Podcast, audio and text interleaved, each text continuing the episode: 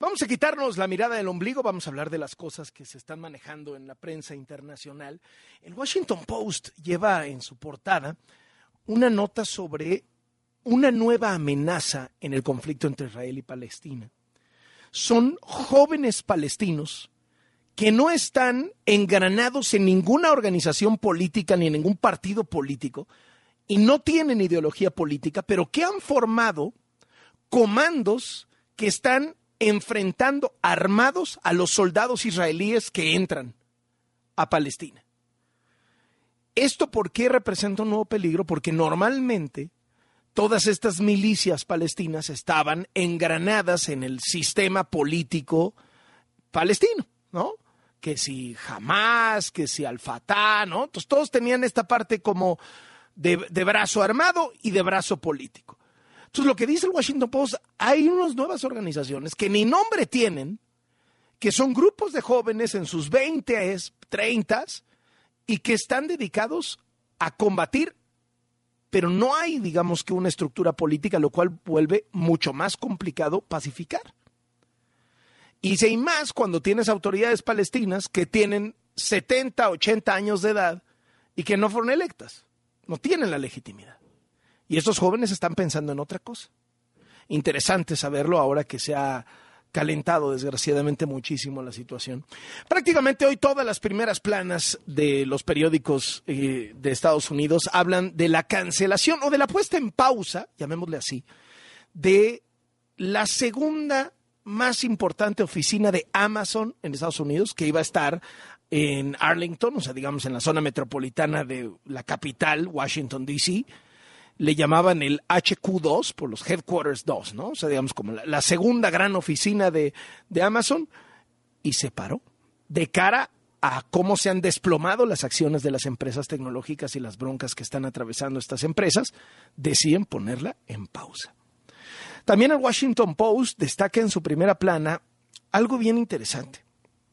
Ya ve que el primer ministro de India es sumamente popular, lo quiere muchísimo la gente en India es más popular que el Obrador, incluso el presidente mexicano así lo admite.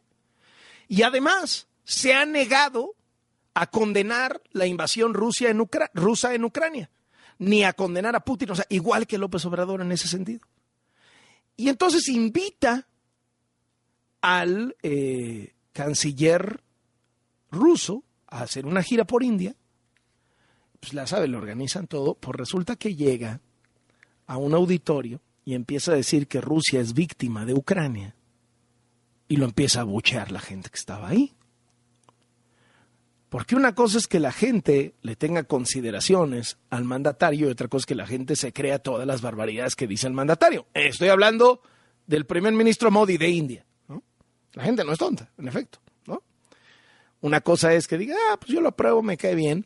Y otra cosa es que diga yo, oye, lo está haciendo muy bien en esto, en esto y en aquello lo dejo anotado. El New York Times trae dos historias que también quiero destacar. Primero, que ya le salió plan B a Joe Biden.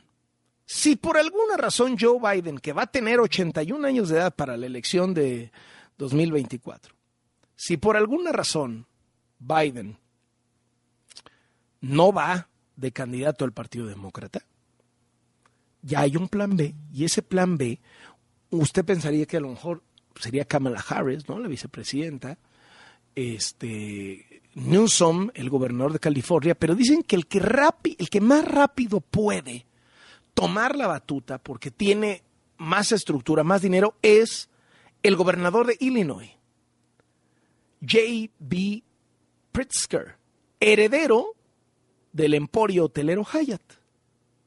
Con eso le digo todo, figura del Partido Demócrata. Y la otra es una historia de Hungría. Yo no sabía, pero Hungría es uno de los países del mundo que tiene un programa mucho más extenso de detección del cáncer de mama. Y ahora en esta detección del cáncer de, del cáncer de mama están usando inteligencia artificial capaz de ver en las mamografías cosas que los doctores, el ojo humano, etcétera, no es capaz de ver. Entonces están incorporando, digamos, como si fuera la opinión, una segunda opinión de doctor, lo que dice el robot, lo que dice la inteligencia artificial, a lo que están diciendo los doctores. Me pareció súper interesante. Y cierro con una ¿Sabe quién llegó a la portada de Los Angeles Times este fin de semana? El doctor Simi. Sí, sí, sí. La botarga de las farmacias, más de 8 mil farmacias en el país. Pero el enfoque que da Los Angeles, Los Angeles Times a esto mmm, me resulta muy interesante porque dice, el doctor Simi pues es la cara de estas farmacias, de esta red gigantesca de farmacias que da medicinas genéricas a bajo costo, consultas a muy bajo costo, y es enormemente popular, sobre todo en los sectores más necesitados del país. El doctor Simi, dice Los Angeles Times, es un reflejo del fracaso del gobierno de México en dar atención de salud gratuita a los mexicanos y medicinas. Es decir, el éxito del doctor Simi es el fracaso del gobierno, porque ha llegado a llenar ese vacío. Como el gobierno ha fallado en los servicios de salud, como el gobierno ha generado un desabasto brutal de medicinas en lo que lleva el gobierno del Obrador, ¿qué ha crecido? El doctor Simi, porque es la alternativa más barata. Eso es lo que refleja hoy en su portada el periódico Los Angeles Times. Y con esto cerramos la mirada del ombligo. Así las cosas. Con Carlos Loret de Mola. Por W. Con esto